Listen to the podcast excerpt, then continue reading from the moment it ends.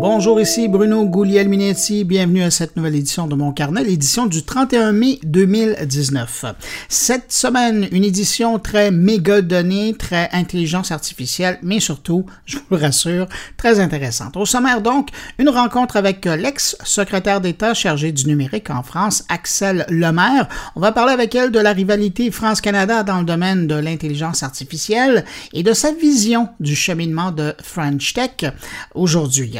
Rencontre avec le podcasteur québécois Le Prof du Web qui vient de publier une nouvelle édition de son bouquin sur l'art de produire un podcast. Dans ma série avec Desjardins, on va rencontrer la responsable du Desjardins Lab, Sandra Rousseau. Le Desjardins Lab, on pourrait dire que c'est un lieu de rencontre et de partenariat pour l'innovation chez Desjardins. Et puis tiens, au passage, ben, je remercie Desjardins de commanditer encore cette semaine cette édition de mon carnet. C'est vraiment très apprécié. De son côté, Jean-François Poulain va nous prouver, euh, avec son invité Emmanuel Marivéry, que si on additionne le UX aux mégadonnées, on peut obtenir de l'amour. Vous allez voir, c'est presque mathématique cette affaire-là. Thierry Weber, lui, s'intéresse à la série Game of Thrones et la vie de la série, son impact sur l'Internet et les réseaux sociaux. Patrick White revient sur l'événement Montréal Connect euh, qui veut valoriser le savoir-faire numérique montréalais. Ça avait lieu euh, cette semaine et Patrick y était. Et puis, ben, Stéphane Ricoul va nous parler d'éthique dans le domaine de l'économie numérique. Alors voilà pour le menu de cette édition. Euh, cette semaine, j'ai un service à vous demander en ce début de carnet si vous avez un 30 secondes pour nous démontrer votre appréciation du carnet, Passez donc donner une note d'appréciation sur la plateforme de votre choix, celle que vous utilisez pour écouter mon carnet. Par exemple, si vous écoutez à partir de Apple Podcast, ben, laissez-y des étoiles et même un commentaire si vous avez le goût. Euh, pour vous, c'est un petit geste, mais pour moi et mes collègues, ben, c'est un beau geste d'encouragement qu'on pourra voir et ça aidera à améliorer le référencement de mon carnet sur les différentes plateformes d'écoute de podcast. Un gros merci d'avance à ceux qui prendront le temps de le faire. Alors voilà pour euh, ma petite demande. Maintenant, juste avant de passer à mon retour sur l'actualité numérique de la semaine et à nos invités, vous me permettez de saluer des auditeurs de mon carnet. Salutations particulières à Nico M, Sébastien Sémon, Michel Gascon, Dominique Zanteno Chartrand, Philippe Depreux de Lausanne, salutations, Michel Gascon et Daniel À vous sept, merci pour votre écoute et puis, bien sûr, merci à vous qui nous accueillez entre vos deux oreilles en ce moment. Je vous souhaite une bonne écoute.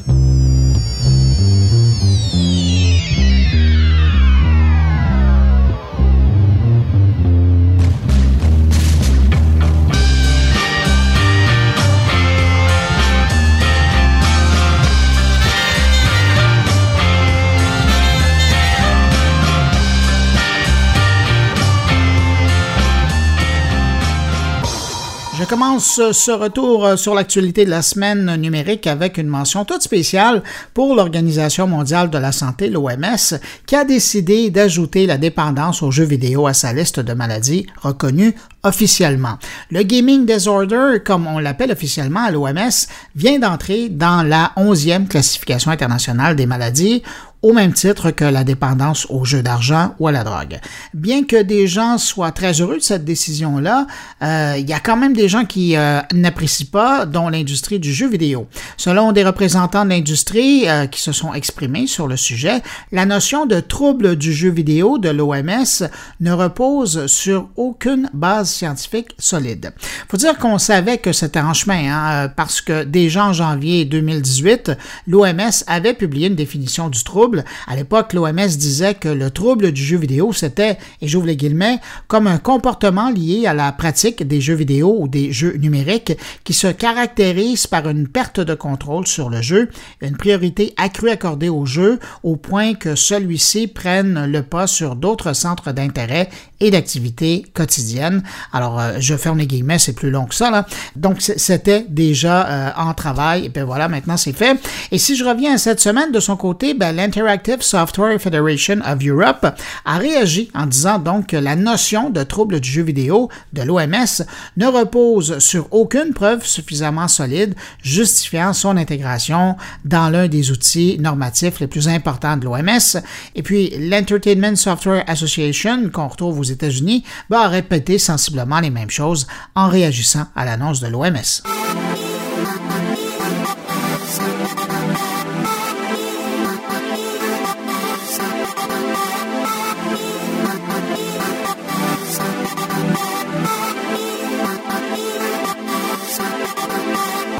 Cette semaine, un comité parlementaire à Ottawa accueillait des parlementaires d'un peu partout euh, sur la planète pour parler de big data, de mégadonnées et de protection de la vie privée des citoyens. C'était la deuxième rencontre du Grand Comité international sur les mégadonnées, la protection des renseignements personnels et la démocratie. Si vous avez entendu ou lu euh, que Mark Zuckerberg n'avait pas répondu à l'invitation des députés canadiens et avait laissé une chaise vide, ben c'est dans le cadre de cette rencontre-là que la chaise est restée vide pendant toute la journée. Mais bon, je reviens sur euh, cette histoire-là parce que les médias ont dit peu de choses, mis à part l'absence de Mark Zuckerberg. Donc, d'une part, il n'y avait pas euh, que Facebook qui était invité à comparaître devant les parlementaires, il y avait aussi des représentants de Twitter, Google, Amazon, Apple, Microsoft et aussi la Fondation Mozilla qui sont venus expliquer euh, les moyens mis en place pour assurer la sécurité des utilisateurs et le respect de leur vie privée. Et puis, il faut également dire que les parlementaires présents ces travaux euh, qui provenaient, bon, évidemment du Canada, mais aussi du Royaume-Uni, de l'Allemagne, l'Argentine, la Belgique, le Brésil, le Chili, l'Estonie, l'Irlande, l'Lettonie, l'Équateur, le Mexique, le Maroc, Singapour et euh, Trinidad et Tobago, ben, tous ces gens-là ont signé une déclaration commune à la fin euh, de leurs travaux disant qu'ils allaient poursuivre le travail de ce grand comité international pour s'assurer de favoriser la juste concurrence, aussi accroître la responsabilisation des plateformes des médias sociaux, protéger les droits en matière de vie privée et de renseignement personnel, et puis très important, s'assurer de maintenir et renforcer la démocratie à travers la planète.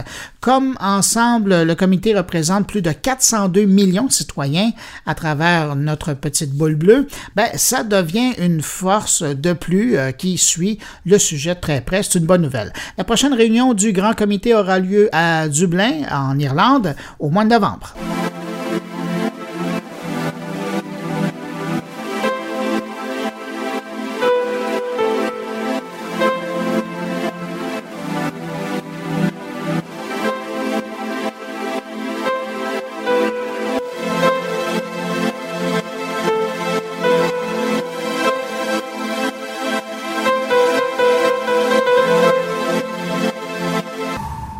Dans la liste des pays présents à Ottawa, euh, je ne sais pas si vous avez remarqué, mais il n'y avait pas l'Australie et pour cause. On apprenait cette semaine que le respect de la vie privée sur euh, cette grande île, c'est peut-être pas la priorité du gouvernement. C'est le quotidien de Guardian qui a sorti le lapin de son sac. Les autorités australiennes ont désormais accès aux données des utilisateurs qui utilisent les réseaux publics de Wi-Fi gratuits. C'est vrai dans les aires publiques, dans certains centres commerciaux et même dans les restaurants euh, ceux euh, des chaînes McDonald's qui sont maintenant obligés de fournir des informations liées aux utilisateurs. À la suite d'ajustements législatifs, on va dire ça entre guillemets, faits par l'administration australienne, les utilisateurs de Wi-Fi gratuits peuvent désormais être espionnés par la police en vertu d'une nouvelle loi. Avec cette nouvelle loi australienne, toute entreprise australienne qui propose une application mobile peut se voir obligée de remettre l'information de ses utilisateurs aux autorités. Bref, petit conseil, si vous allez faire un tour en Australie, installez donc un VPN sur votre téléphone avant de partir pour avoir l'esprit tranquille et éviter d'être épié dans vos activités en ligne lors de votre séjour.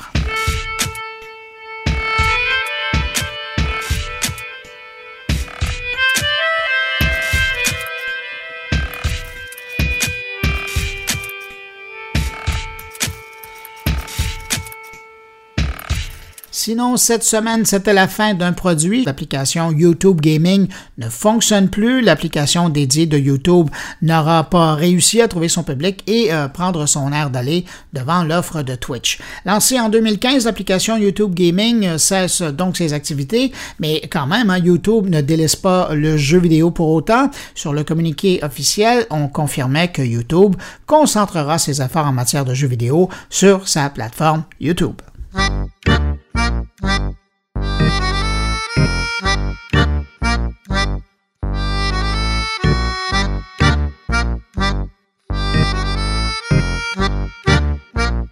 Si vous pensez que de laisser des traces de votre géolocalisation sur les réseaux sociaux, ça n'a pas vraiment d'importance, pas vraiment de conséquences, ben repensez-y. Hein? En tout cas, il y a sûrement des membres de la famille de Johnny Hallyday qui vont être plus prudents à l'avenir. Je vous parle de ça parce que cette semaine, la justice française a utilisé le compte Instagram du défunt chanteur pour déterminer s'il était plus souvent en France ou ailleurs dans le monde pour conclure en bout de ligne si la France était ou non son lieu de résidence principale. Eh bien, la réponse c'est oui. En analysant les photos et les notes de géolocalisation, la justice française est arrivée à prouver que le chanteur français avait passé plus de temps en France qu'ailleurs dans le monde ces dernières années, particulièrement à sa maison de euh, Los Angeles.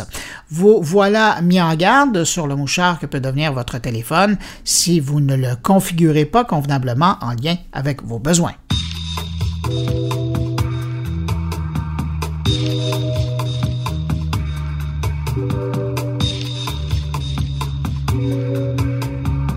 Cette semaine, on a eu la confirmation que bien que Facebook ait toujours plus d'abonnés, ben, il semble que les abonnés de Facebook, eux, y passent de moins en moins de temps. Selon un rapport de eMarketer, on parle d'une baisse de 3 minutes par jour chez les utilisateurs américains notamment. Le rapport estime que les utilisateurs ont passé en moyenne 38 minutes par jour sur Facebook l'an dernier, comparativement à 41 minutes en 2017. La bonne nouvelle dans cette étude pour Facebook, c'est que les gens qui passent moins de temps sur sa plateforme en passent plus sur Instagram. Donc, ça reste dans la famille. Selon l'étude de e-marketing, un utilisateur moyen passe 27 minutes par jour sur Instagram.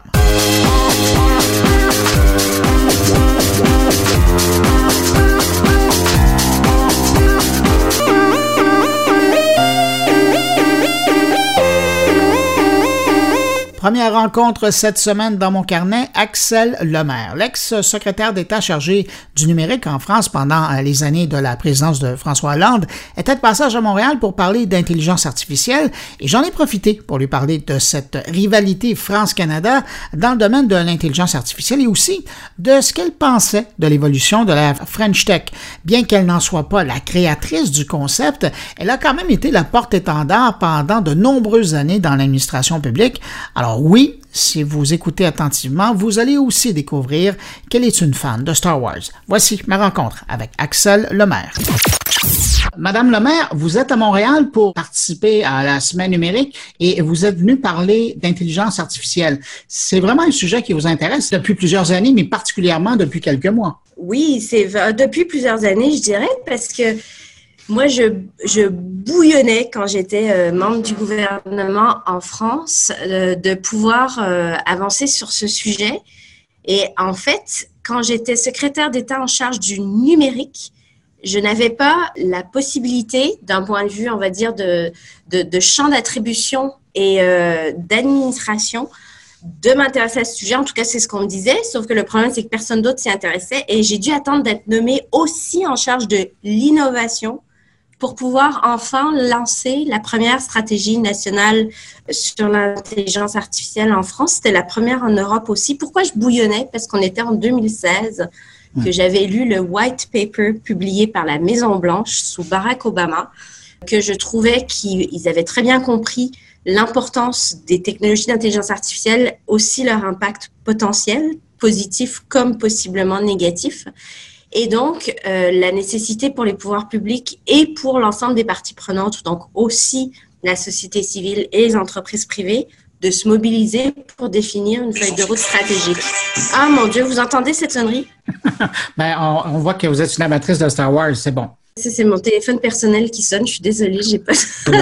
voilà. Donc tout ça pour dire que non, ça fait plusieurs années que je m'intéresse au sujet et ce que je trouve formidable, c'est de voir entre le moment où on s'est dit à, quelques personnes au sein du gouvernement français, il faut avancer sur ce sujet et voir aujourd'hui à quel point il est présent dans le débat public, euh, il a été vulgarisé et l'ensemble des organisations concernées potentiellement s'y intéressent. Je me dis c'est formidable comment on a avancé vite. Mais dans votre cas, ce qui est particulièrement intéressant, c'est que quand on parle à des gens qui s'intéressent à l'intelligence artificielle, c'est souvent d'un aspect de recherche, de technologie, d'appliquer. Mais dans votre cas, probablement de par votre passé et votre déformation, il y a vraiment un regard euh, au niveau du législatif, c'est-à-dire de comment encadrer ça pour que à la fois le citoyen, mais aussi l'État puisse pas se faire euh, doubler euh, par les capacités de l'intelligence artificielle.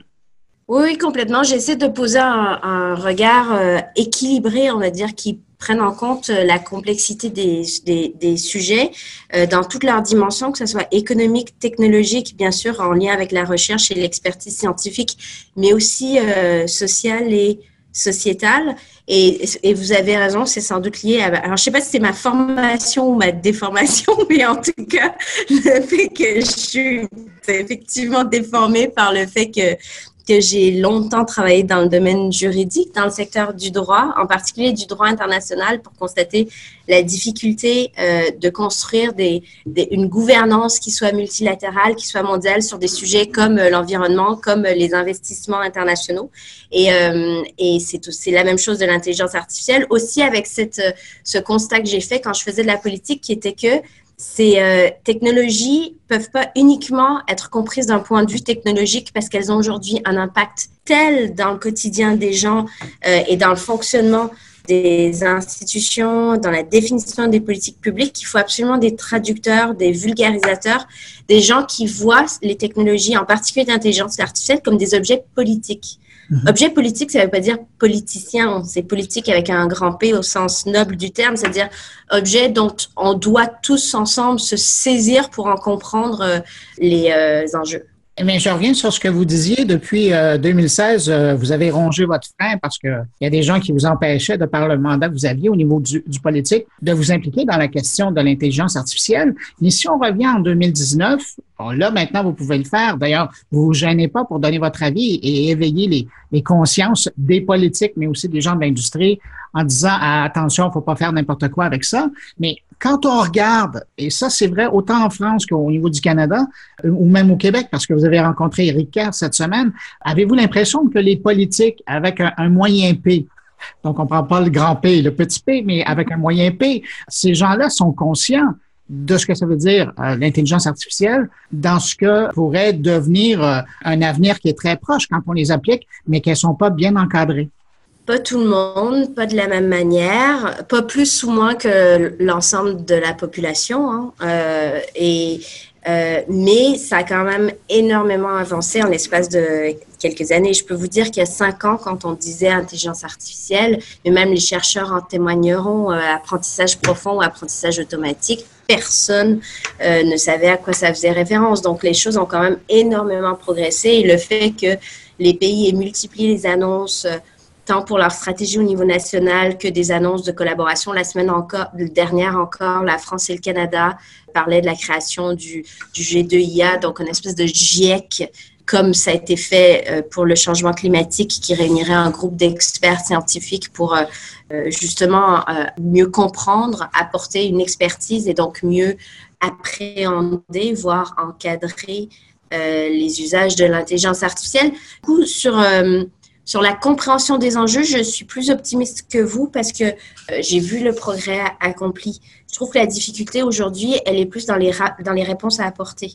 Pourquoi? Parce qu'on est sur un sujet mouvant. Euh, les développements euh, changent très rapidement, même dans le monde de la recherche. Il y a des centaines de papiers qui sont publiés chaque semaine et les chercheurs, ils sont très peu, ils sont quelques centaines au niveau international, disent eux-mêmes que bah, tous les trois mois, il faut, il, il faut se mettre à jour et, et, et réorienter euh, ses travaux de recherche. C'est vrai aussi dans l'industrie, dans le secteur privé, ce qui suppose donc une manière d'aborder ce sujet qui est complètement nouvelle. Ça peut pas être uniquement le régulateur, euh, que ça soit le Parlement, les gouvernements, le pouvoir exécutif. Ça peut pas être uniquement les entreprises privées, notamment les géants technologiques. Eux veulent faire de l'autorégulation mm-hmm. en disant on connaît mieux que quiconque ces technologies, mais vu leur impact d'un point de vue de légitimité démocratique, ça n'a aucun sens de leur confier seuls les clés de la maison. On ne peut pas le faire sans impliquer des représentants de la société civile. On ne peut pas le faire sans impliquer les chercheurs naturellement. Donc, ça suppose de repenser la manière de, de les modes de gouvernance de ces sujets-là. Je suis curieux de vous demander, de votre point de vue, puisque vous êtes de l'autre côté de l'Atlantique, est-ce que vous sentez une on va dire, saine rivalité euh, au niveau du positionnement et du Canada et de la France par rapport à la question de l'intelligence artificielle? J'ai l'impression que les deux pays cherchent à avoir, euh, à prendre le leadership de la question. Je me trompe? Euh, oui, mais j'aime bien l'expression de saine rivalité parce que je pense que d'abord, il y a honnêtement sur ces sujets qui sont tellement en construction, il y a de la place pour tout le monde, et notamment pour ceux qui arrivent avec une vision stratégique et intellectuellement définie du sujet.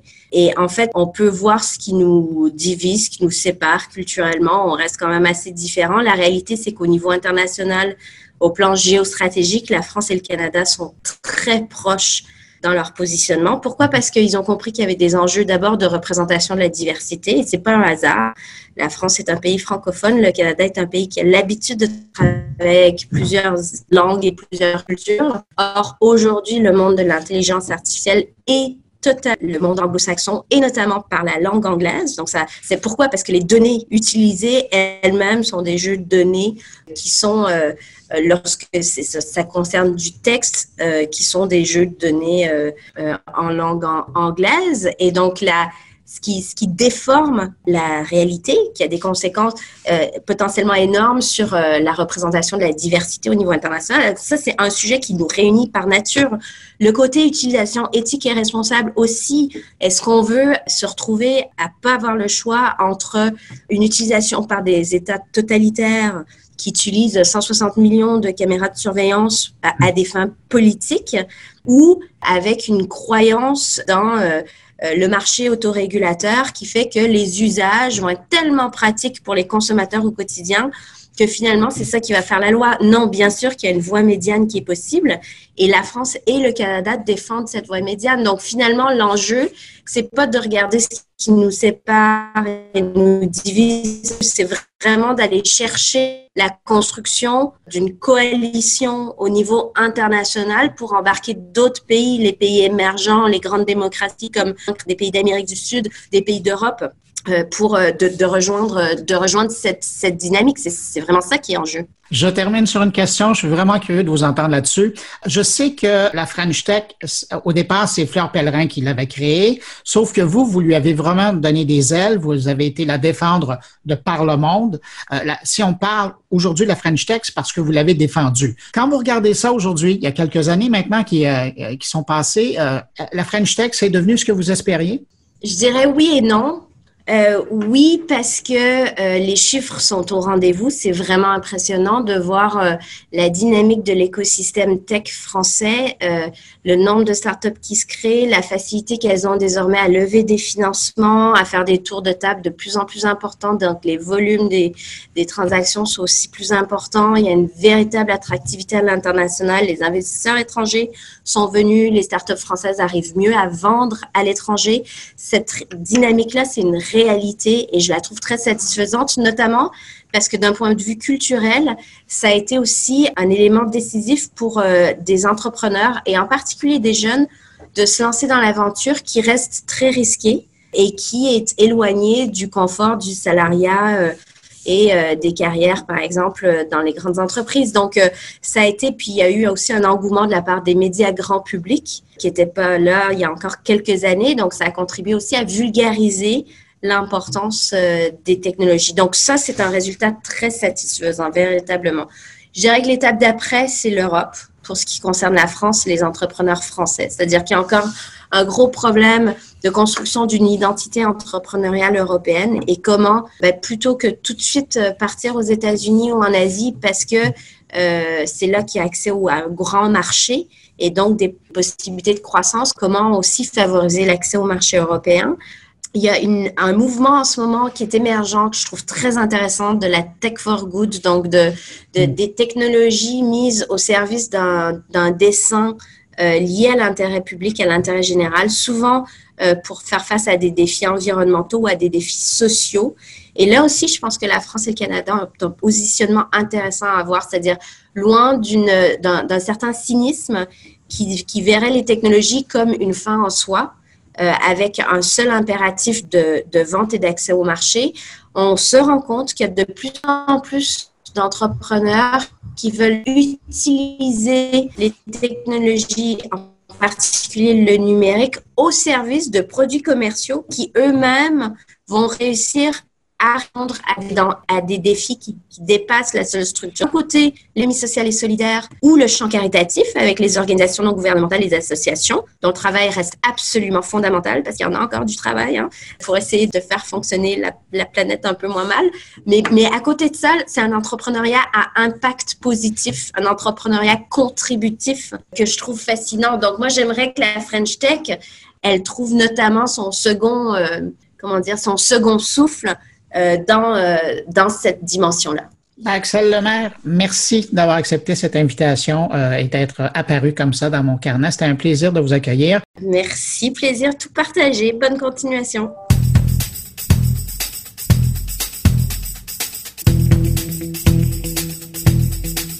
Comme deuxième rencontre cette semaine, je vous propose euh, qu'on se rende dans la région de Lévis pour aller rencontrer Mathieu, dit le prof du web, pour parler de la seconde édition de son guide Créer un podcast professionnel.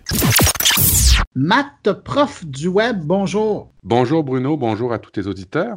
Alors, je ne sais pas comment m'adresser à toi. Est-ce que je m'adresse à, titre de prof du web ou comme Matt? Euh, Matt euh, ou prof du web ou Mathieu, il n'y a, a, pas de souci par là. Euh, l'idée, l'idée en arrière de ça, c'est d'avoir une vie sur Internet et d'une vie privée sans, en, pouvant les séparer comme il faut. Eh ben, c'est déjà beaucoup de pouvoir séparer sa vie virtuelle et, réelle. Mathieu, euh, avant qu'on parle de ton livre, j'aimerais ça qu'on parle de toi parce que ça fait longtemps que tu crées du contenu en ligne. Tu es un des, je, te dis, es un des podcasteurs québécois qui est beaucoup écouté euh, en France euh, depuis un moment. Parle-nous donc de cette pratique que tu as développée au fil des années. Ben, j'ai commencé il y a plusieurs années avec des, euh, des amis euh, helvètes en Suisse. En fait, j'ai commencé avec l'équipe de Nipcast euh, à, créer du contenu avec eux là-bas. Euh, je, je, suis, je, je, suis originaire de France. Alors, j'ai plusieurs horizons. J'écoute des, podcasts québécois, j'écoute des podcasts européens et en tous les cas francophones. Et ben, j'ai débuté avec mes, amis de Nipcast. j'ai, comme on peut dire, j'ai été éduqué dans le podcast par, par ces amis-là. Euh, toutes sortes de trucs. Euh, ils m'ont appris à faire du podcast, à, à, à l'addiction, à comment publier, euh, tous les aspects techniques du podcast. Et euh, par la suite, ben, euh, en plus de participer à l'émission de Niptech, qui est une émission sur les startups, l'entrepreneuriat, mm-hmm. j'ai commencé une émission avec mon ami Guillaume Vendée sur le life hacking, le développement du développement du l'amélioration du quotidien, qui s'appelait Nip Life. Et euh, de fil en aiguille, on, a, euh, on est sorti de l'équipe Nipcast, on a créé Relife. J'ai créé mon propre podcast. Euh, j'ai un autre podcast avec Audrey Coulot, qui est une, une, éditrice de, livres sur l'écosystème Apple. Et ben, de fil en aiguille, je participe à toutes sortes de podcasts dans l'univers francophone et ça fait grand plaisir.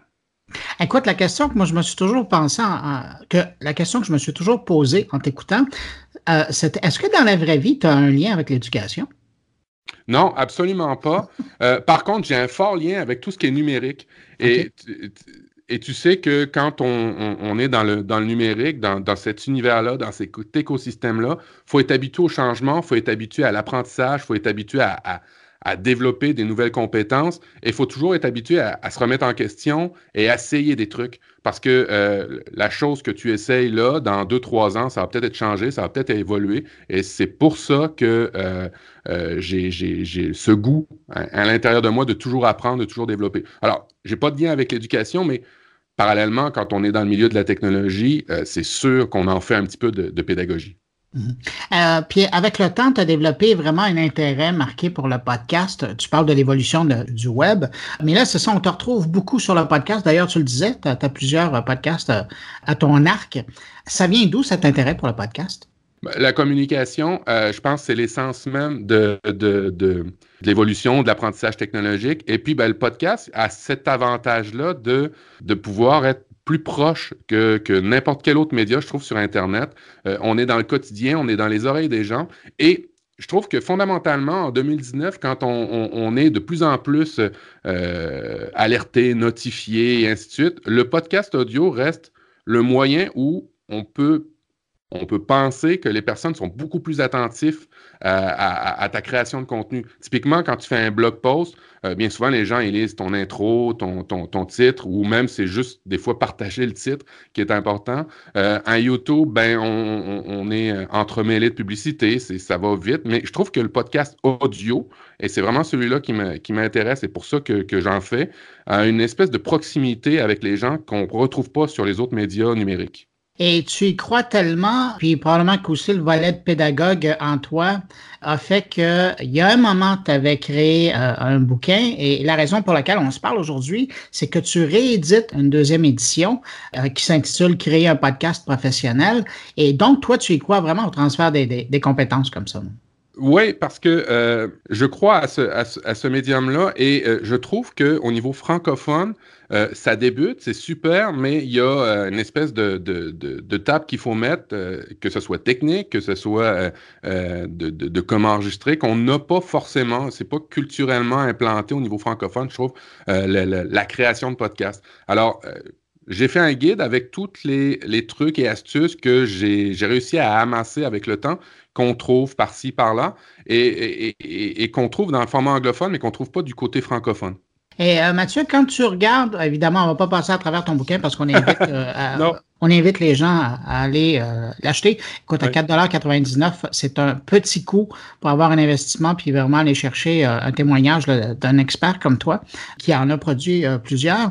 Mais quand on parle de podcast, c'est un peu l'œuf et la poule. Hein? C'est-à-dire qu'il y a des gens qui vont penser à la formule avant du contenu euh, de la coquille avant de l'intérieur de, la coquille. Toi, quand tu as démarré tes différents podcasts et les conseils que tu donnes aux gens, par où ils devraient commencer? Par où on prend le, le, le bœuf? Moi, il y a vraiment trois thèmes qu'on peut retrouver dans le podcast qui sont, qui sont importants. Évidemment, c'est sûr que vous, avez bien beau avoir euh, un très beau restaurant, on va faire l'analogie avec le restaurant, vous avez bien beau avoir un très beau restaurant, avoir euh, des, des euh, un service de qualité, si le plat que vous mangez est pas bon, ça sert à rien.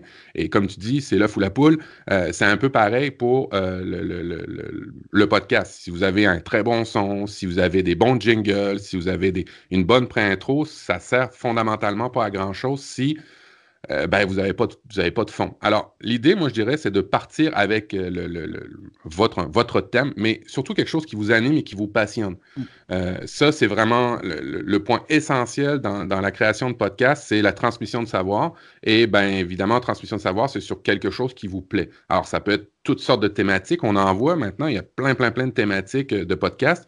Euh, j'ai écouté dernièrement qu'il y, a un anglophone qui a sorti un podcast parce qu'il a une voix. Bon, lui, c'est un cas exceptionnel, mais il a une voix endormante et son podcast, c'est fait pour endormir les gens. Alors, tu vois, il y, a, un peu de tout, mais, euh, mais idéalement, si vous voulez faire un podcast pour transférer ou pour donner de l'information, ben, c'est sûr que c'est plus facile avec un sujet qui vous intéresse. Et puis, ben là, dans ça, je ne peux pas donner de conseils. Euh, le seul que je peux dire, c'est trouver quelque chose qui vous passionne. Ça va être simple après ça de, transférer le savoir. Puis, il y a un petit aspect égoïste aussi par rapport à ça quand on crée un podcast, c'est que quand on a un sujet qui nous passionne, on est tenté à en apprendre plus pour transmettre le, savoir encore plus. C'est ça qui est vraiment chouette.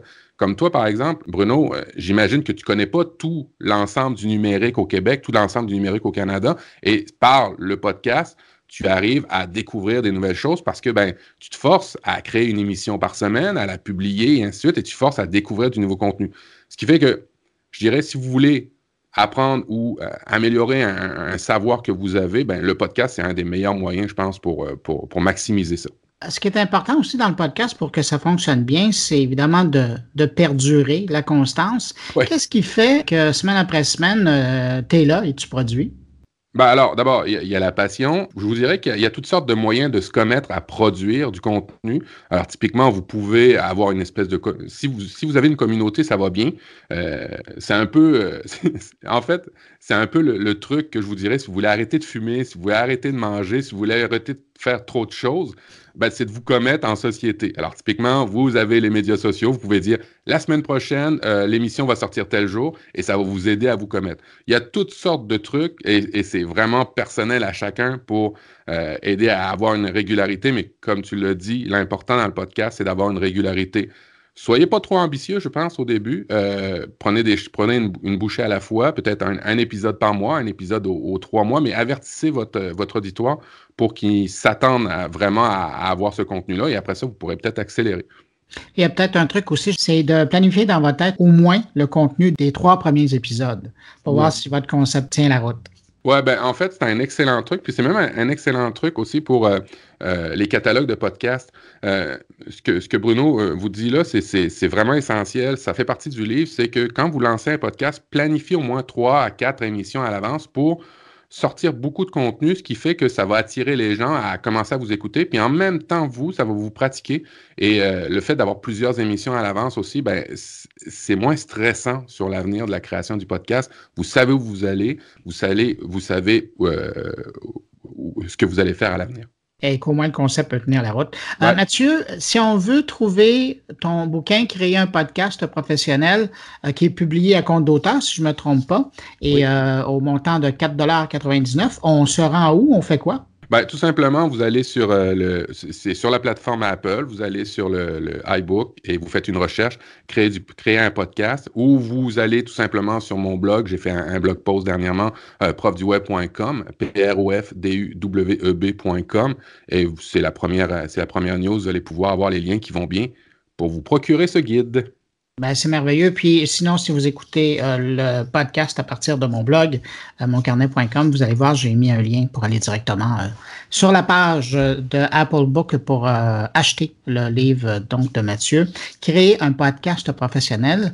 Puis écoute, pour avoir lu la première version, je me dis que si la deuxième est aussi intéressante, c'est un bon investissement. Écoute, c'est plus de sous et ça va vraiment permettre euh, aux gens de se faire une tête sur si c'est pour eux et si c'est pour eux, ben comment ils commencent. Ben, merci énormément. Euh, oui, ben, il est, mis à jour en fait avec les nouveaux outils qui arrivent, euh, des, nouvelles façons de, faire la promotion du podcast. Et l'avantage qu'on a sur la plateforme d'Apple, c'est que de la minute que je vais me rajouter du contenu dans ce guide-là, vous allez avoir la mise à jour automatiquement gratuitement comme n'importe quelle application. Mathieu, alias prof du web, merci beaucoup pour cette entrevue. Puis, euh, ben, bonne suite dans la podcastosphère. Merci beaucoup, Bruno, et merci pour tout ce que tu fais pour euh, l'économie digitale. C'est gentil. Salut. Salut.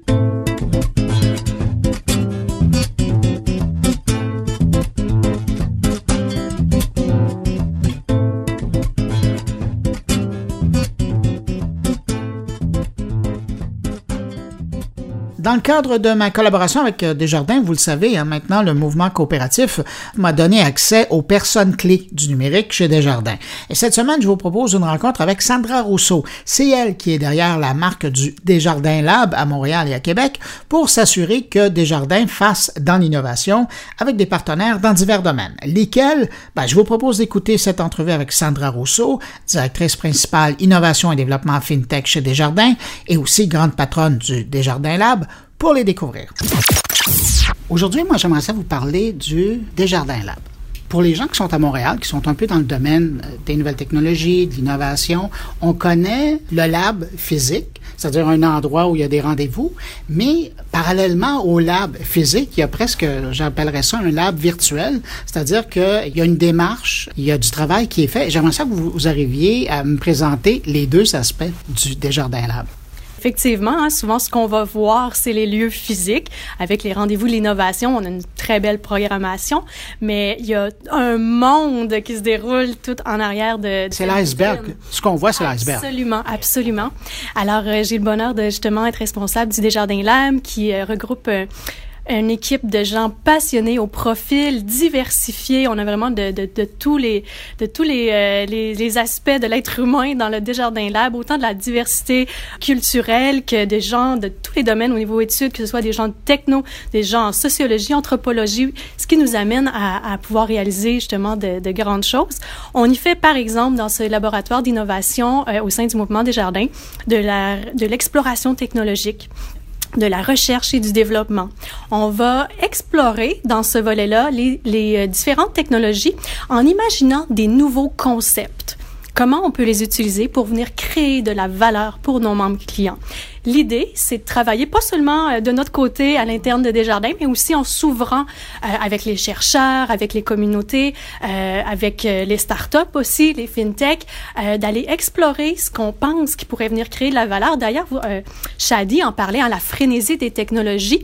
Alors justement, comment aller chercher la bonne technologie et, et imaginer un nouveau concept avec cette technologie-là et valider si ça peut vraiment venir créer de la valeur pour nos membres et nos clients, toujours en utilisant des approches euh, et des méthodologies de design thinking, donc de co-création en impliquant euh, différents points de vue, différentes visions dans ce, ce développement de concept-là, impliquer les utilisateurs de nos employés, mais aussi de nos membres clients dans la conception ça donne des résultats incroyables. Fait que ça, c'est le volet justement plus euh, recherche et développement. On explore dans un horizon 2, 3 à 5 ans à l'avance. Euh, donc, les, de nouveaux concepts, nouveaux moyens d'interaction avec nos clients, euh, nouveau, nouvelles façons de faire, euh, nouveaux modèles. Alors, c'est autant, euh, oui, technologique, mais aussi au niveau des approches. Je vous écoute, puis j'ai l'impression que c'est un hackathon 7 jours sur 7. Absolument, c'est vrai. C'est, c'est justement le, le lab, c'est un état d'esprit aussi. Hein. C'est une façon de se dire où on peut justement dans un environnement où on se sent libre de créer. Nathalie en parlait, hein, d'enlever des limites, où on se sent justement sans limite, où on peut explorer, on est libre d'explorer, d'essayer des choses, d'apprendre de ces, de ces peut-être choses qu'on, qu'on explore, qui finalement peut-être on se rend compte que ça crée pas de valeur. Parfait, c'est correct, mais qu'est-ce qu'on ressort de ça? Pour pas refaire les mêmes apprentissages ou les mêmes erreurs, disons. J'aime toujours mieux parler des apprentissages, mais oui. Et ça, ça nous permet hein, de remplir notre mission, en fait, le Desjardins Lab, qui est de venir accélérer l'innovation au sein du mouvement. Et on a un volet justement d'accélération où on va euh, y réaliser des preuves de concept, notamment avec euh, des, euh, des des startups, où on va accompagner les différents secteurs d'affaires dans cette démarche d'innovation, de travail, soit avec des fintech ou même euh, carrément de, de, travailler avec eux euh, à trouver une solution à une problématique ou à un besoin de membre client.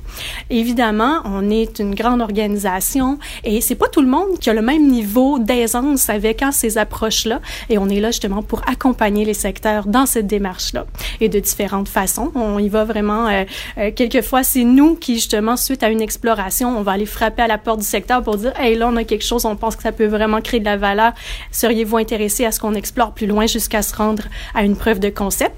Euh, et d'autres fois, c'est le secteur qui vient vers nous pour qu'on l'accompagne. Et est-ce qu'il y a des secteurs, ben, vous parliez de secteur, mais est-ce qu'il y a des domaines que vous privilégiez au niveau de votre recherche quant à l'innovation? Bien, c'est sûr qu'on va s'aligner sur les stratégies de l'organisation et les besoins de nos membres clients. C'est vraiment ce qui est au cœur de, de, de, notre mission de tous les jours. Si euh, si on s'aligne pas sur ça, ben je pense qu'on passe à côté de quelque chose. Donc pour ben, nous, soyons concrets. Aujourd'hui, si vous regardez les grandes lignes de l'organisation, donc quels domaines sont importants à l'heure actuelle pour Desjardins? Ben, je dirais qu'il y a plusieurs euh, domaines qui sont importants, mais notamment justement pour euh, pour offrir euh, à nos clients un service et une approche personnalisée. Ben, je pense qu'il y a beaucoup de travail à, à, à ce niveau-là, à l'exploitation de nos données. Ça m'amène d'ailleurs à vous parler d'une idée, en fait, qui est née du Desjardins Lab et qui maintenant euh, a pris vie. Vous parliez de compétition. Ben, l'an dernier, on a mis au monde la première compétition d'innovation ouverte qui s'appelle la Coupe de données, qui euh, donc utilise euh, les données de nos membres clients, évidemment de façon très sécurisée, éthique et tout ça, mais c'est toute l'organisation, en fait, les différents acteurs qui se sont mis ensemble avec nous pour trouver une façon d'utiliser ces données-là, mais au bénéfice de nos clients, pour trouver une façon, justement, de peut-être faire de la prévention. Je pense que l'approche euh, de prévention pour nos membres clients euh, est, est, très, très euh, au cœur de ce qu'on fait. Euh, on est une coopérative, hein, puis le membre est vraiment au centre. Euh, D'ailleurs, mes collègues en ont parlé dans, dans les autres podcasts aussi.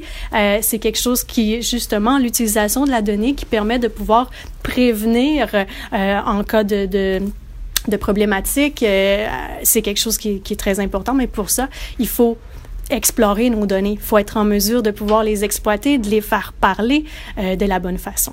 Quand on regarde le site web de Desjardins Lab, on voit qu'il y a beaucoup de partenaires. Il y en a un qui m'est venu en tête parce que euh, c'est un des collaborateurs euh, sur le podcast, Luc Sirois, qui est derrière euh, Hacking Health. C'est un des partenaires de Desjardins Lab. Comment, comment vous travaillez avec vos partenaires là-dessus?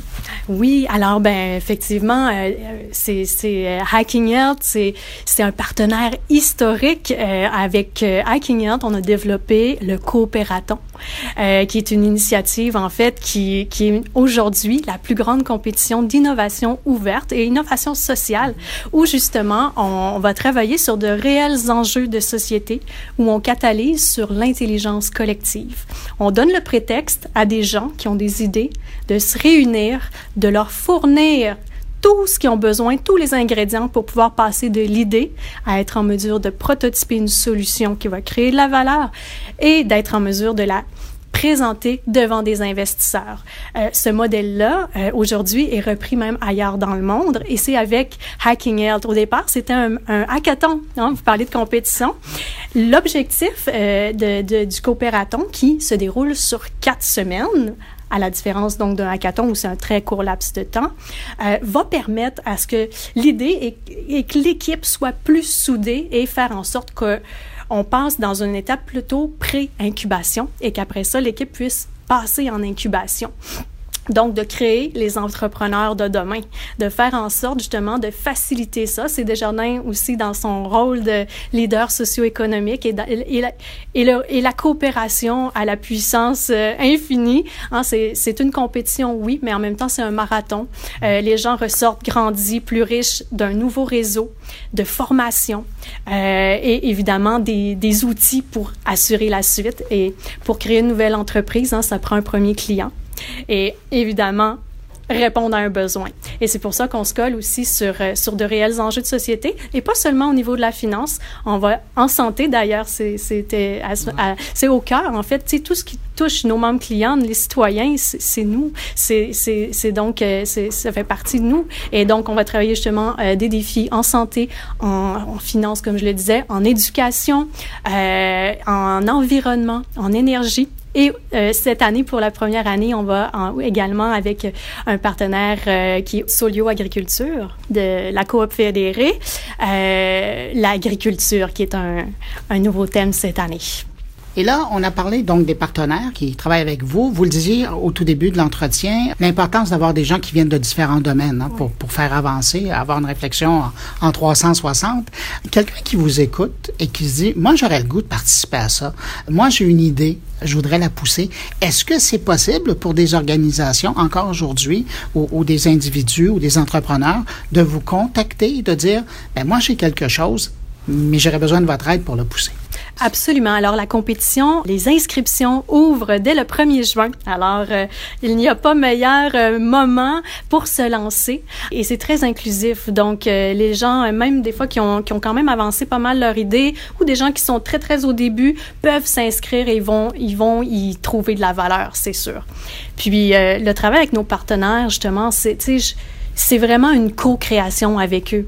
Euh, on serait pas là où on est aujourd'hui, puis je, je serais pas ici d'ailleurs. Merci aux gens qui étaient là depuis le début, nos pionniers, mais nos partenaires aussi pionniers. Si on n'avait pas euh, été présent dans l'écosystème et qu'on n'avait pas été humble aussi dans notre approche, d'apprendre aussi des gens autour de nous, mais de co-créer aussi avec eux qu'est-ce que ça devient et ce que c'est aujourd'hui et ce que ce sera dans le futur.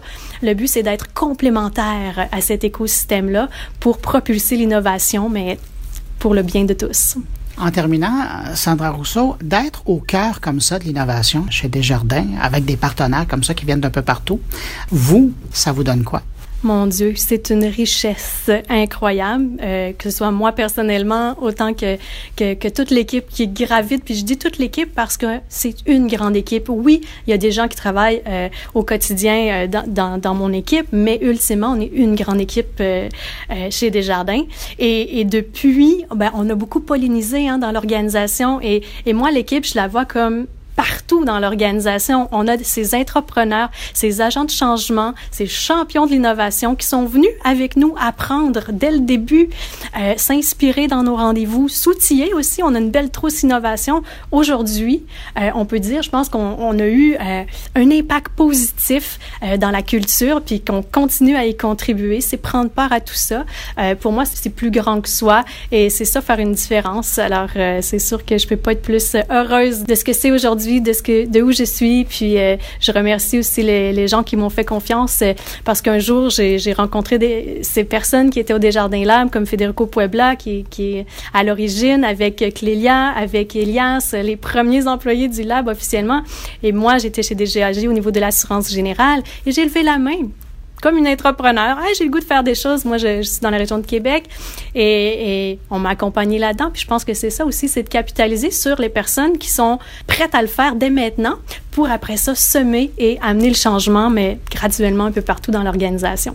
Ben, je vous remercie pour cette entrevue-là. Je vais vous souhaiter une bonne nouvelle saison d'innovation parce que ces inscriptions commencent. Ça veut dire que vous entrez dans votre nouvelle saison. Alors, je vous remercie Merci, puis au plaisir de tous vous voir à la compétition et je vous invite personnellement au lancement le 2-3 octobre. Alors, euh, ce sera au Stade olympique.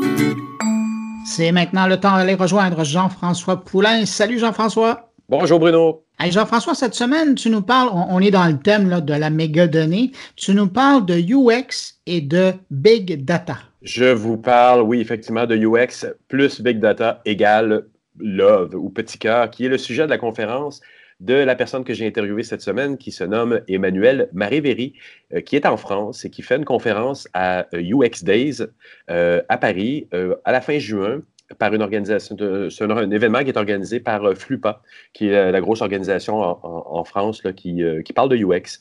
Donc, on parle effectivement de, de Big Data, effectivement. Oui, mais je t'arrête tout de suite. Comment on arrive à associer UX, Big Data et amour?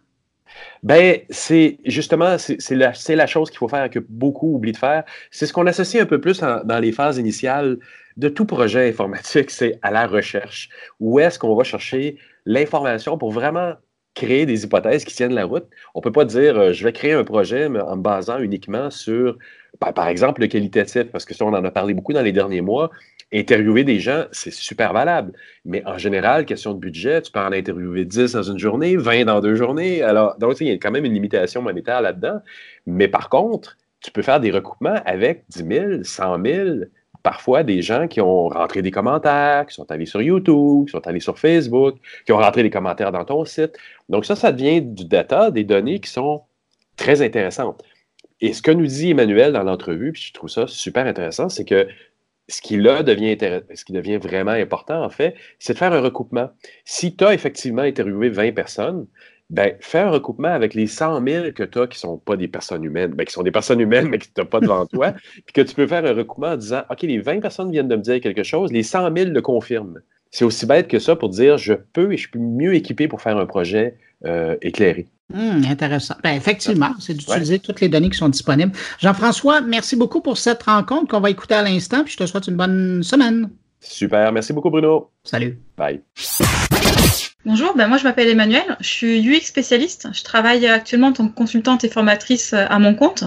Et dans mon passé, moi j'ai travaillé pour Decathlon, pour Ubisoft, pour Asmodée. Et euh, j'ai été attiré par euh, une conférence que tu vas donner à Flupa cet été. Enfin cet été, je dis, euh, je dis cet été, mais c'est dans quelques semaines, le vendredi 21 juin. Donc, euh, tu donnes ça, c'est le UX et la data égale cœur, égale amour. Qu'est-ce que tu euh, qu'est-ce que as voulu dire par là et quel est un petit peu le, sujet que tu veux couvrir à travers ça? Alors, ça va être ma troisième conférence aux UX Day et euh, du coup, pour celle-ci, je veux vraiment faire un focus sur les aspects un peu plus, on va dire, techno et up-to-date parce qu'il y a de plus en plus de données chaque jour. En fait, il y a des milliers et des milliers de quantités de données qui, qui, sont, qui existent et c'est des mines d'or précieuses pour les UX designers et aujourd'hui, c'est un domaine qui n'est pas encore assez exploité, en tout cas en France. Et mon objectif, ça va être de donner donner des petits tips et des astuces pratiques pour aider justement les UX designers à se servir de toutes ces données qu'on peut trouver partout pour concevoir des super expériences pour nos clients. Et, donc, quand tu dis des, petits trucs, est-ce que tu peux vendre la mèche de, de, un de ces petits trucs-là? Parce que c'est quelque chose, j'imagine, qu'un un UX designer, bon, on est toujours, enfin, idéalement, on est devancé par des gens qui font de la recherche avant nous, euh, ou parfois c'est nous qui devons la faire. Donc, ces petits trucs-là, c'est d'aller chercher où ce data-là, parce que, comme tu dis, c'est énorme les data qu'on laisse derrière nous, la traînée de data euh, c'est fantastique. Mais comment on peut en profiter? Alors, euh, moi, ça m'est tombé dessus un petit peu par hasard quand j'étais chez Decathlon. Euh, en gros, quand j'ai créé mon métier sur l'expérience utilisateur, j'avais zéro budget et il fallait que je donne des quick wins tout de suite, immédiatement, sur, pour mhm. prouver que ça, ça avait vraiment un intérêt. Donc, j'avais vraiment beaucoup de pression. Et sans budget, ça m'a semblé très compliqué. Donc, j'ai pas mal réfléchi. Et puis, j'ai commencé à regarder où c'est qu'on pouvait trouver de la matière. Donc, j'ai regardé sur Internet et puis je me suis rendu compte qu'en fait, il y avait énormément d'avis clients qui étaient publié sur le site decathlon.fr.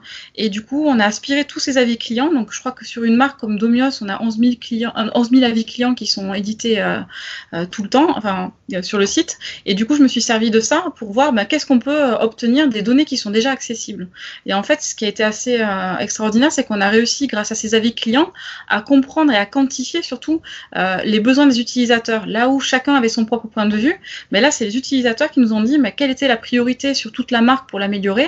Et en fait, ces 11 000 avis clients, ça a pris même pas 3 heures pour les extraire, oh. une heure pour les analyser et 30 euh, minutes pour obtenir des conclusions satisfaisantes. Donc, en l'espace d'une journée, grâce à la donnée qui était déjà accessible, on a pu faire des, euh, travaux super qui ont eu des résultats et des retombées euh, très rapides. Et en fait, mon idée au travers de cette conférence-là, c'est de se dire, bah, ces données, que ce soit des avis clients de l'UGC, donc User Generated Content, ou d'autres choses, il y en a partout, tout le temps, il y a des études partout accessibles. Et ça, c'est des mines d'or et on peut s'en servir dès le début du projet. Oui, c'est vrai, mais, mais, en même temps, c'est quand même assez complexe de, de, pouvoir tirer des conclusions ou même des hypothèses de travail qui sont euh, qui sont intéressantes à partir de, de 11 000 commentaires. Ça peut partir, c'est des commentaires écrits librement ou, ou, c'était des commentaires euh, j'aime, je, n'aime pas, parce que ça, c'est quand même un peu plus facile.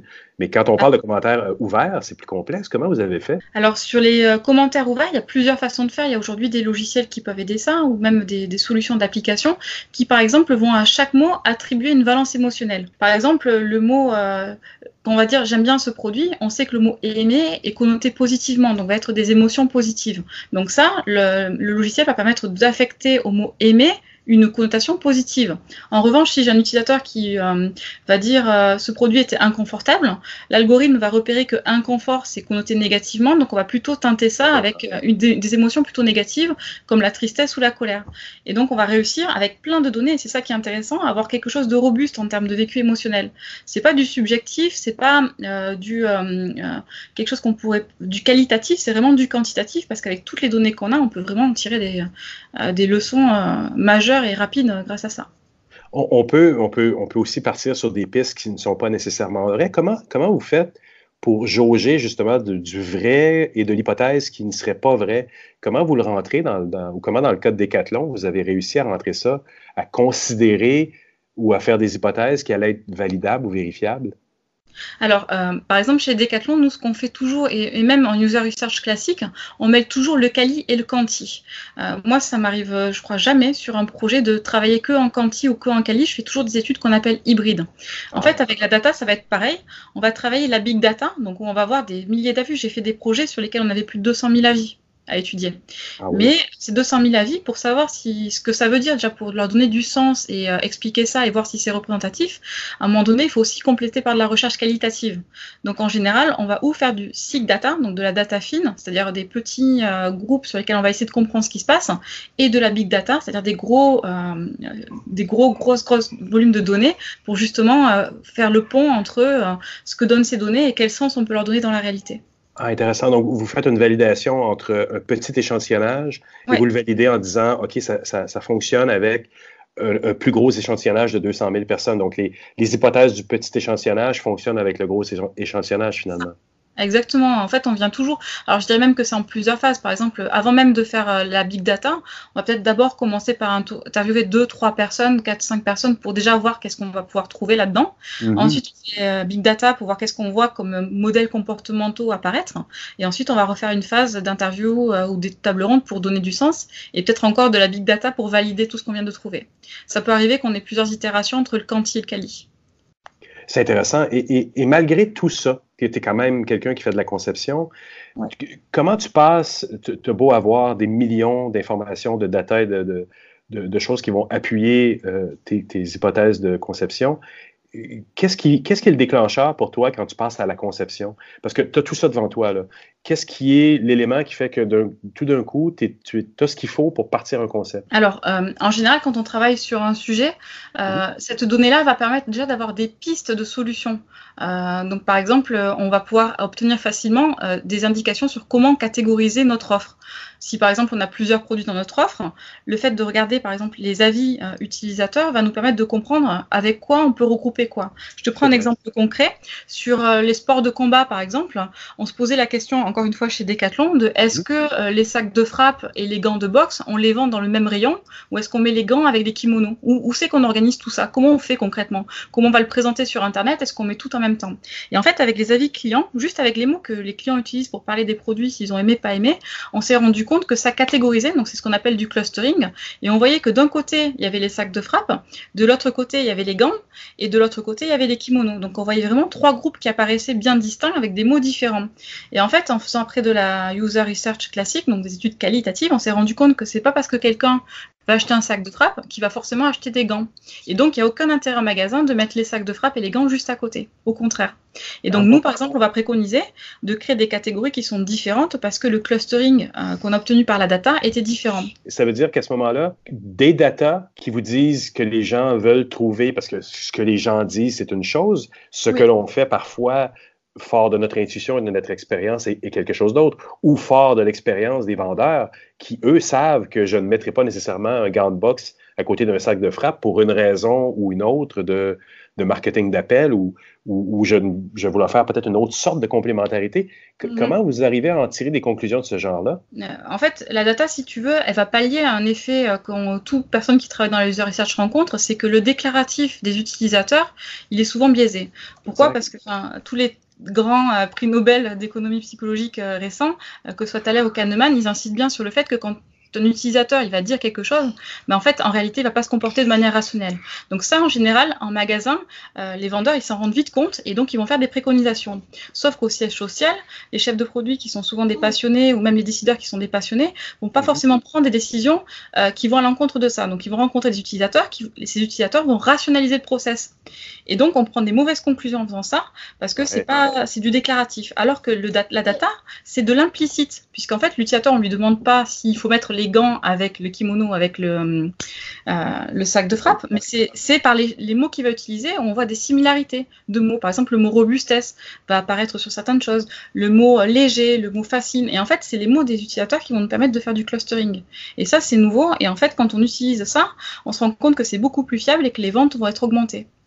Ben oui, parce que j'imagine qu'on crée des besoins entre le sac de... Si vous utilisez un mot comme robustesse et que la personne s'identifie à ça, vous pouvez faire une vente, une espèce de, phénomène de vente horizontale dans d'autres départements qui sont très, très, très intéressantes en même temps. Tout à fait, c'est clair. Les, données les plus accessibles et utiles en 2019, est-ce que je peux te demander un, petit scoop de ce que tu vas dire dans ta conférence, parce que c'est vraiment intéressant. Tu dis qu'il y en a qui sont plus accessibles maintenant qu'avant. c'est comme, comme quoi, par exemple? Euh, bah, des données accessibles, par exemple, aujourd'hui, avec YouTube, Facebook, euh, qui se servent énormément de la donnée, mais aussi qui partagent des informations, euh, on trouve vraiment de tout partout. Honnêtement, aujourd'hui, c'est très rare de, partir sur un sujet sur lequel il y a déjà zéro data. Euh, moi, ça m'arrive quasiment plus. La seule fois où ça m'est arrivé, c'est quand on bossait avec des astronautes. Donc autant dire que sur tous les projets, euh, que ce soit des retraités ou à chaque fois mon client me dit ben ça je trouverai jamais de la donnée, ben, en fait on réussit toujours à en trouver quelque part. Que ce soit des anciennes études, euh, des avis, des avis de la concurrence, honnêtement, on arrive toujours à trouver quelque chose à exploiter et en tout cas à faire cracher des informations qui sont suffisamment intéressantes pour qu'on puisse partir sur un projet de manière assez sereine. C'est intéressant parce que tu ramènes euh, quelque chose dans l'équation que beaucoup de gens en ce moment dans la conception tendent, je pense, à mettre un petit peu de côté. On parle beaucoup de service design où les gens vont s'asseoir autour d'une table avec tout le staff d'une compagnie, avec des utilisateurs aussi, on s'entend, mais pas des centaines de milliers d'utilisateurs. Toi, tu nous ramènes à l'équation très, très simple que le data égale l'amour. Si on veut vraiment aller chercher nos utilisateurs, on peut faire du design thinking, on peut faire des sprint design, on peut faire tout ce qu'on veut, mais si on ne le base pas sur des statistiques que tu dis de toute façon toujours accessibles, on, se trompe, on, se, on peut se tromper lourdement. Et oui, moi, il y a, y a, quelque chose qui me dérange beaucoup dans aujourd'hui la user experience telle qu'il peut être pratiqué parfois, euh, c'est que souvent on prend cinq euh, utilisateurs euh, pour décider de ce qu'on va faire d'un service ou d'un produit. c'est le cas du design sprint notamment, même si voilà, il y a des astuces pour pallier à ça. Mais en gros, ces cinq utilisateurs, si je change ces cinq utilisateurs-là, est-ce que pour autant j'aurai les mêmes réponses? Et ça, moi, ça me perturbe beaucoup parce que je suis de formation ingénieur. Et quand moi, il fallait que je prédise si un pont, il allait casser ou pas, euh, il fallait vraiment que euh, je sois sûr de ce que je dis. Mais là, c'est pareil. Quand on propose un service ou une expérience utilisateur, si on ne sait pas prédire si ça va marcher ou pas marcher, c'est compliqué. Et euh, là, c'est là où le chiffre et la data peut accompagner l'user experience. C'est en apportant cette solidité des, des données, des renseignements qui, derrière, vont permettre de, de franchir un pont sans qu'il tombe. Oui, c'est quand même important. Et, donc, toi, est-ce que tu, j'imagine que dans ta pratique, tu fais ça. Le petit groupe dont tu parlais tout à l'heure peut venir d'un sprint, puis tu vas, tu vas le, confirmer ou l'infirmer avec la majorité de data que tu as eu. Et même, j'imagine que le recrutement d'utilisateurs que tu fais est basé sur les, études et les stats que tu as trouvés avant. Là. Exactement, ça peut même servir à faire des personnages, justement, les, les datas, quand on voit par exemple, je prends les livres. Dans les livres, on voit que par exemple, les personnes qui utilisent un vocabulaire très riche, qui font des commentaires avec beaucoup de mots, sont généralement des gens qui vont s'intéresser aux essais politiques. Euh, je caricature. Inversement, les gens qui vont faire peu de mots et qui vont utiliser un vocabulaire assez basique, hein, eux vont plutôt lire des, un bouquin pour ados ou fleurs roses. Donc on va pouvoir réussir aussi avec la data à faire des personnages cohérents et consistants que derrière on peut utiliser en design sprint justement pour l'alimenter. Et ensuite, on peut valider en recrutant les bonnes personnes pour euh, justement dire cette solution est la meilleure parce qu'on s'appuie sur les chiffres. Euh, ce qui est vrai dans l'expérience utilisateur, c'est que souvent on préfère le Kali parce qu'on est en contact direct avec les utilisateurs, c'est-à-dire qu'on les a en face et on peut discuter avec eux. Moi j'aime beaucoup aussi. Mais l'idée de compléter avec le chiffre, c'est vraiment de voir ça comme un élargissement et pouvoir avoir le plus d'avis possible dans un maximum de monde pour justement être vraiment dans l'empathie et dans l'universalisme de ce qu'on compte proposer ça me paraît effectivement essentiel parce que, comme tu le disais tout à l'heure, si je ne valide pas mon groupe, mon petit groupe de testeurs avec la masse de, data que, j'ai que, sur l'ensemble de ce que je pense être mon marché, effectivement, il y a des chances que mon pont s'effondre. Oui, c'est clair. Et c'est ce qu'on veut absolument éviter en expérience utilisateur. Tu, dis, tu disais euh, ce que tu es capable de donner. Je, vois dans la description de ta conférence, ça me, fascine un peu aussi. Tu as, un exemple que tu vas donner sur le jeu vidéo. J'imagine que eux, plus que n'importe qui, ont énormément de data sur leurs utilisateurs, puisque ces, ces utilisateurs-là sont très connectés. Il y a, tu as un exemple à nous donner à ce niveau-là? Ah oui, je vais en donner un exemple. Allez, juste un petit bout d'exemple. Quand j'ai travaillé sur euh, Just Dance, qui est un gros jeu, je pense qu'il est aussi connu euh, un peu partout dans le monde, euh, on se posait la question de comment refondre un peu tout ça pour faire un super jeu avec de l'engagement à la clé. Et le premier truc que j'ai fait, ben, c'est j'ai aspiré les avis sur YouTube. Euh, parce que voilà, ils étaient disponibles, ils étaient là, et puis moi, ça m'a pris une demi-journée avec les personnes qui étaient avec moi de le faire, et on a regardé un petit peu euh, tout ce que ça pouvait donner. Donc en fait, ce qu'on s'est rendu compte très rapidement, c'est que les chorégraphies euh, sont essentielles à la bonne réussite du jeu. Un jeu où les chorégraphies seraient pas agréables pour les utilisateurs, ben, ils vont dropper très vite, ils vont arrêter de jouer, alors que quand les chorégraphies sont sympathiques, ben, on se rend compte que l'utilisateur, ben, il va continuer durablement à jouer. Et en fait, on s'est rendu compte que Ubisoft publiait des previews des, des playlists euh, trois mois avant la sortie du jeu. Et du coup, ça permet déjà sur YouTube d'avoir des avis, de savoir si la chorégraphie va être ou pas aimée. Et donc, comme préconisation, euh, nous, on a proposé à ce que les chorégraphies qui sont les plus aimées euh, sur YouTube soient montrées en premier aux utilisateurs. Et donc, ça nous permettait d'anticiper et de créer une meilleure rétention, un meilleur engagement, en tout cas des joueurs, euh, grâce à ces données-là, qui sont même pas des données dans le jeu, qui sont des données qui sont accessibles à tous et pour tout le monde sur YouTube. C'est super intéressant. Écoute, Emmanuel, j'aimerais te remercier énormément pour cette entrevue. C'est un vrai plaisir. Merci.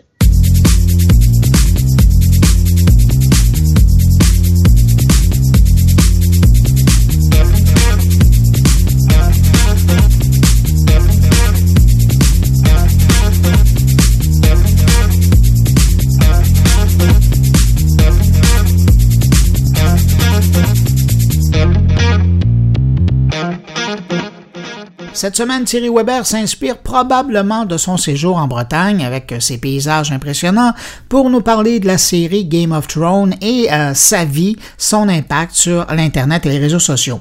Et je vous préviens, il n'y a pas de divulgateur dans son billet. Bonjour Bruno, bonjour les auditeurs de mon carnet. C'est dans une ambiance presque du Moyen Âge, plutôt celtique, que je partage avec vous cette chronique presque en direct de Bretagne. Si vous entendez le bruit dans les arbres, le vent qui souffle au travers et le bruit d'oiseaux, et eh bien sûr, c'est sur la demande express de Bruno que je les ai laissés dans cet enregistrement, quasiment enregistré dans la nature. Euh, aujourd'hui, j'avais très envie de revenir sur la saga de Game of Thrones et sur le marketing en ligne, sur le, les réseaux sociaux qu'il y a eu autour de cette, série, euh, cette super production qui s'est quasiment étalée sur euh, une dizaine d'années. pour mémoire, eh bien, au tout début de cette série, quasiment les deux premières saisons, on était euh, sur une quasi-absence d'une vraie stratégie de communication, d'une communication sur les réseaux. On était plus sur du teasing ou de la bande-annonce, pour parler français, pour donner envie aux, internautes et puis aux fans euh, bien de, de, commencer à aimer et à suivre cette, cette série. Et puis, euh, moi, je découperai euh, le marketing en ligne de cette série en, trois étapes, celle de avant, celle du pendant et celle d'après. Le avant, ben, c'est quand euh, justement cette série se cherche dans son marketing. Le pendant, c'est quand tout d'un coup on voit les réseaux sociaux commencer à, à monter en puissance, des actions euh, toujours un peu timide à mon goût, euh, pour, euh, pour parler franchement, sur qu'est-ce qu'on peut raconter sans dévoiler, sans déflorer le sujet de, de, chaque épisode, même si dans l'absolu, comble de l'histoire, c'est qu'elle était déjà écrite, puisque Game of Thrones fait référence à, à une série de, de livres qui, qui existait déjà. Et puis la troisième partie, c'est celle qu'on a un petit peu vécue vers la fin, puisque cette huitième saison, celle qui clôt cette euh, saga, eh n'a pas été écrite. Elle a été imaginée par les scénaristes et, la production de, cette grosse production. Et puis, ben, du coup, ben, qu'est-ce qui se passe? Eh bien, euh, on a l'impression que ce marketing en ligne, que ces actions, euh, telles que par exemple des passages télé de plusieurs acteurs, on les voit atterrir dans des jeux télévisés, on les voit participer à toutes sortes de séquences à contre-usage, à, contre-courant de leur rôle qu'ils avaient à jouer dans, la, série, un petit peu pour euh, ben, redorer le blason de, la production, aussi des acteurs et de l'histoire surtout, qui commençaient à pêcher. Euh, si vous êtes fan de Game of Thrones, vous l'aurez vu, il y a plein de points d'amélioration. On a vu que, par exemple, un des épisodes de cette fameuse huitième saison euh, se déroule quasiment dans le noir et même avec un très bon téléviseur, il a été très très compliqué de pouvoir regarder cela dans de bonnes conditions, ramenant à un petit record qu'avait eu euh, Game of Thrones, qui était la série la plus téléchargée sur, le web. Et force est de constater que ça, restait le meilleur moyen, par exemple, pour regarder cet épisode quasiment intégralement euh, tourné euh, dans l'obscurité. En tout cas, l'action se déroulait effectivement dans la nuit. Pour revenir bien sur ce qui s'est passé sur les réseaux sociaux avec cette huitième et ultime saison, on a pu voir du bon et du très mauvais puisque le bon, eh bien, on a pu voir que la production euh, c'est un petit peu plus appuyé justement sur tout ce qu'il pouvait faire autour des acteurs, autour des réseaux sociaux, autour du marketing en ligne pour promouvoir cette euh, ultime saison. Un, phénomène qu'on a pu voir bien avant en fait cette euh, dernière saison, mais dans les moins bons, on a pu constater des choses pas très très agréables, comme les fameux mèmes, vous savez, ces pastiches, ces mises en scène d'actions, de petits extraits que vous prenez par exemple dans le film, dans la série pour être plus précis, euh, pour le détourner, les détourner de leur usage premier, pour mettre en scène des objets, des gens ou des propos qui n'ont plus rien à voir avec la série. Donc une sorte de boutade, une sorte de, moquerie par rapport à, Game of Thrones qui a perdu de sa superbe. Au niveau des réseaux sociaux, on a pu voir aussi les réseaux qui s'enflammaient avec cette fameuse incursion d'un produit, celui du gobelet de Starbucks qui s'est carrément invité dans un de ses épisodes. Là où c'était amusant, c'est que la maison Starbucks s'en est amusée, elle aussi, à, répondre sur les réseaux sociaux et on a pu voir la production très vite corriger le tir en effaçant ce fameux gobelet euh, de, l'épisode en question. Bref, en résumé, on va pas pouvoir faire le bilan du marketing en ligne de cette série parce que je serais très prétentieux de pouvoir oser euh, m'exprimer là-dessus pour, dire ce qu'il aurait fallu faire ou pas faire. L'exercice reste quand même très compliqué puisque, je vous rappelle, c'est une série qui a quasiment vécu sur une dizaine d'années avec des lieux de tournage, des acteurs et des réalisateurs euh, chaque fois plus nombreux ou différents. La question reste donc ouverte. Est-ce que oui ou non, le marketing en ligne ou les réseaux sociaux ont tué Game of Thrones? Et je vous laisse pensif avec euh, cette question et peut-être votre réponse. À très bientôt si c'est pas avant.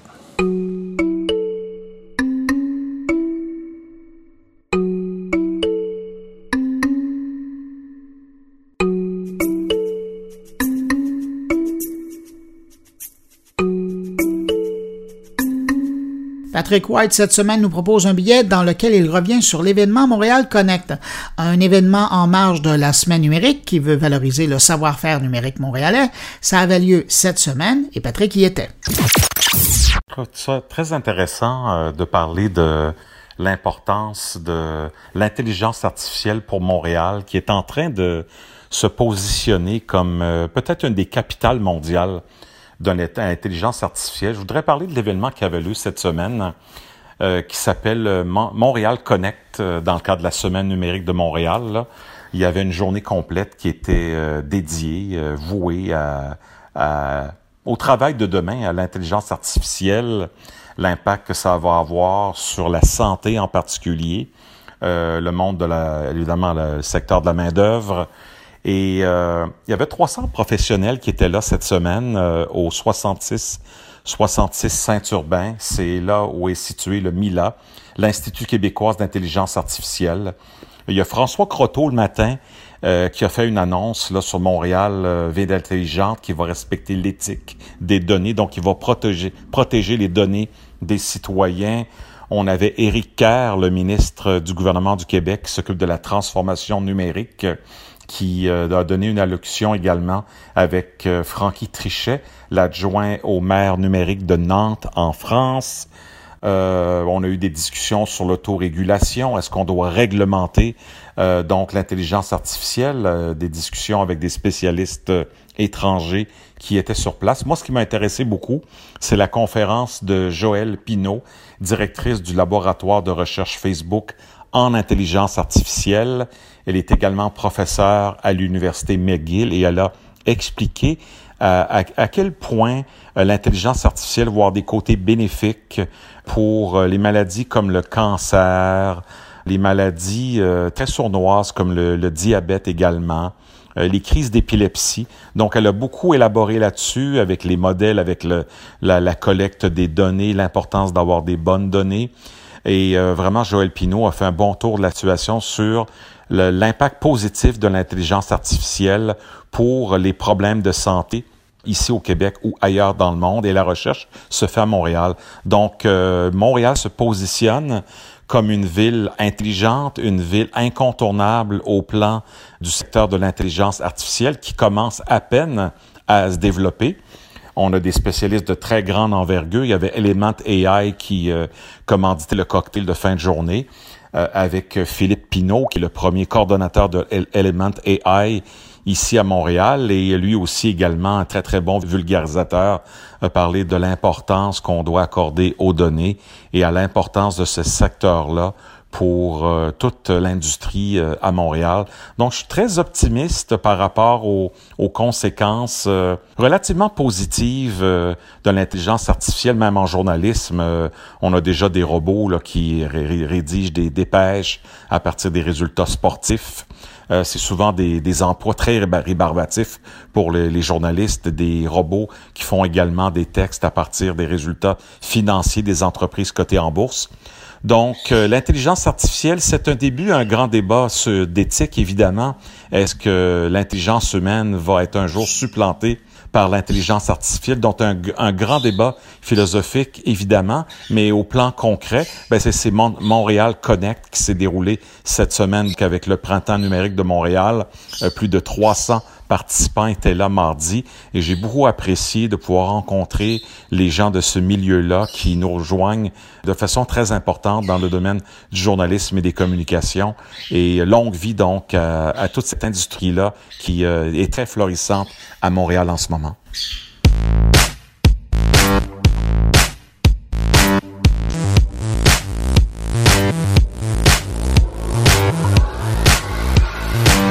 On est déjà presque rendu à la fin de mon carnet et ça veut donc dire que c'est le moment de céder le microphone à mon collègue Stéphane Ricoul. Stéphane euh, qui cette semaine nous parle d'éthique dans l'économie numérique.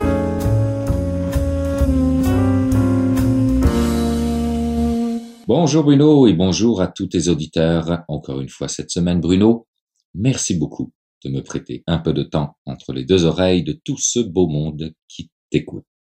Cette semaine se réunissait à Ottawa, attention c'est long, le grand comité international sur les mégadonnées, la protection des renseignements personnels et la démocratie. Trois jours durant lesquels des experts d'un peu partout dans le monde se sont prononcés sur l'utilisation de la donnée que font notamment les géants du numérique.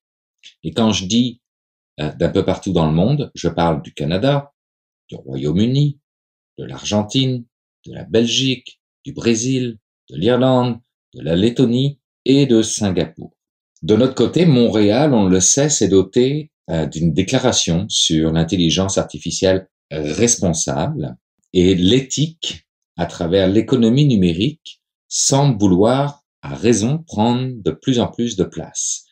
Les médias en parlent, les événements professionnels lui font de plus en plus d'espace-temps dans leur programmation et c'est à se demander s'il n'existerait pas à travers le monde un effet Facebook. Vous savez, les difficultés de ce géant à maîtriser la donnée pourraient au final avoir un effet positif de par la sensibilisation, une sensibilisation, on s'entend à très grande échelle étant donné l'ampleur de cette plateforme, sensibilisation auprès des citoyens quant aux pratiques de certains géants du web en regard à la donnée personnelle. Et c'est là où on se dit que l'économie numérique doit absolument gagner en éthique. Le grand comité international dont je vous parlais en introduction, même si j'en connais pas les conclusions, a certainement dû se pencher sur les notions de collaboration avec les GAFA et pas juste sur les notions de contrôle. Du moins, je l'espère. On comprend donc qu'actuellement, il y a une transition qui est en train de se faire sur la notion d'impact qu'un service ou qu'un produit peut avoir sur l'utilisateur. Mon collègue dans mon carnet, Jean-François Poulain en parlerait certainement mieux que moi et plus longuement, mais la notion de design éthique prend de plus en plus de place dès que la démarche de conception s'applique aux données personnelles. Autrement dit, l'être humain se doit d'être placé au cœur de l'innovation systématiquement. J'étais la semaine dernière à C2 et de IBM à Will.i.am, le chanteur, rappeur et homme d'affaires, tout le monde ne parlait que de ça, d'éthique, de l'être humain au cœur des technologies, en plus de l'intelligence artificielle, bien évidemment. Au mois d'octobre, d'ailleurs, la grappe des technologies de l'information, Techno Montréal, pour qui je travaille, organisera un grand rassemblement sur exactement ce thème. Et ce grand rassemblement s'appellera Humanitech. L'idée ici, c'est pas de freiner ou de contraindre l'innovation, bien au contraire. Quand on parle de design éthique, l'idée est de replacer l'humain au centre et de respecter son libre arbitre.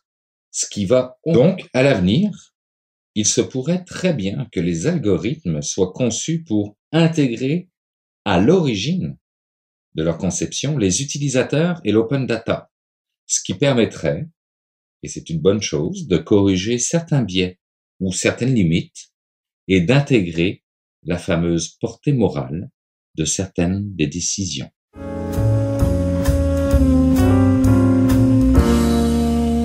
Ben voilà, c'est déjà tout pour cette édition de mon carnet. J'espère que vous avez apprécié ce qu'on vous a proposé.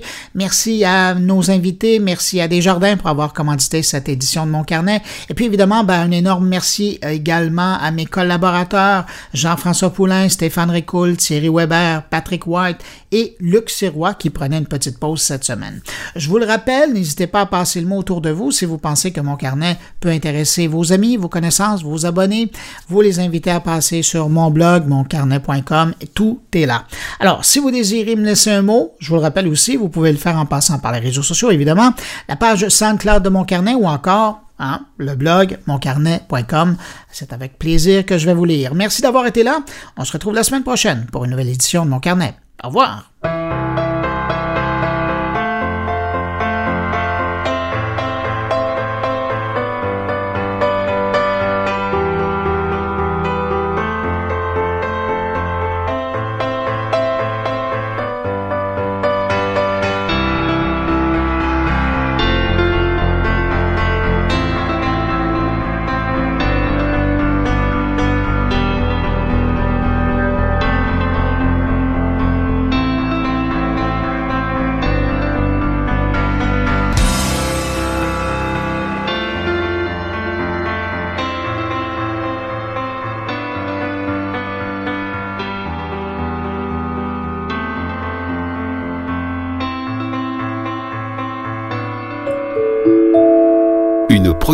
goulielminetti.com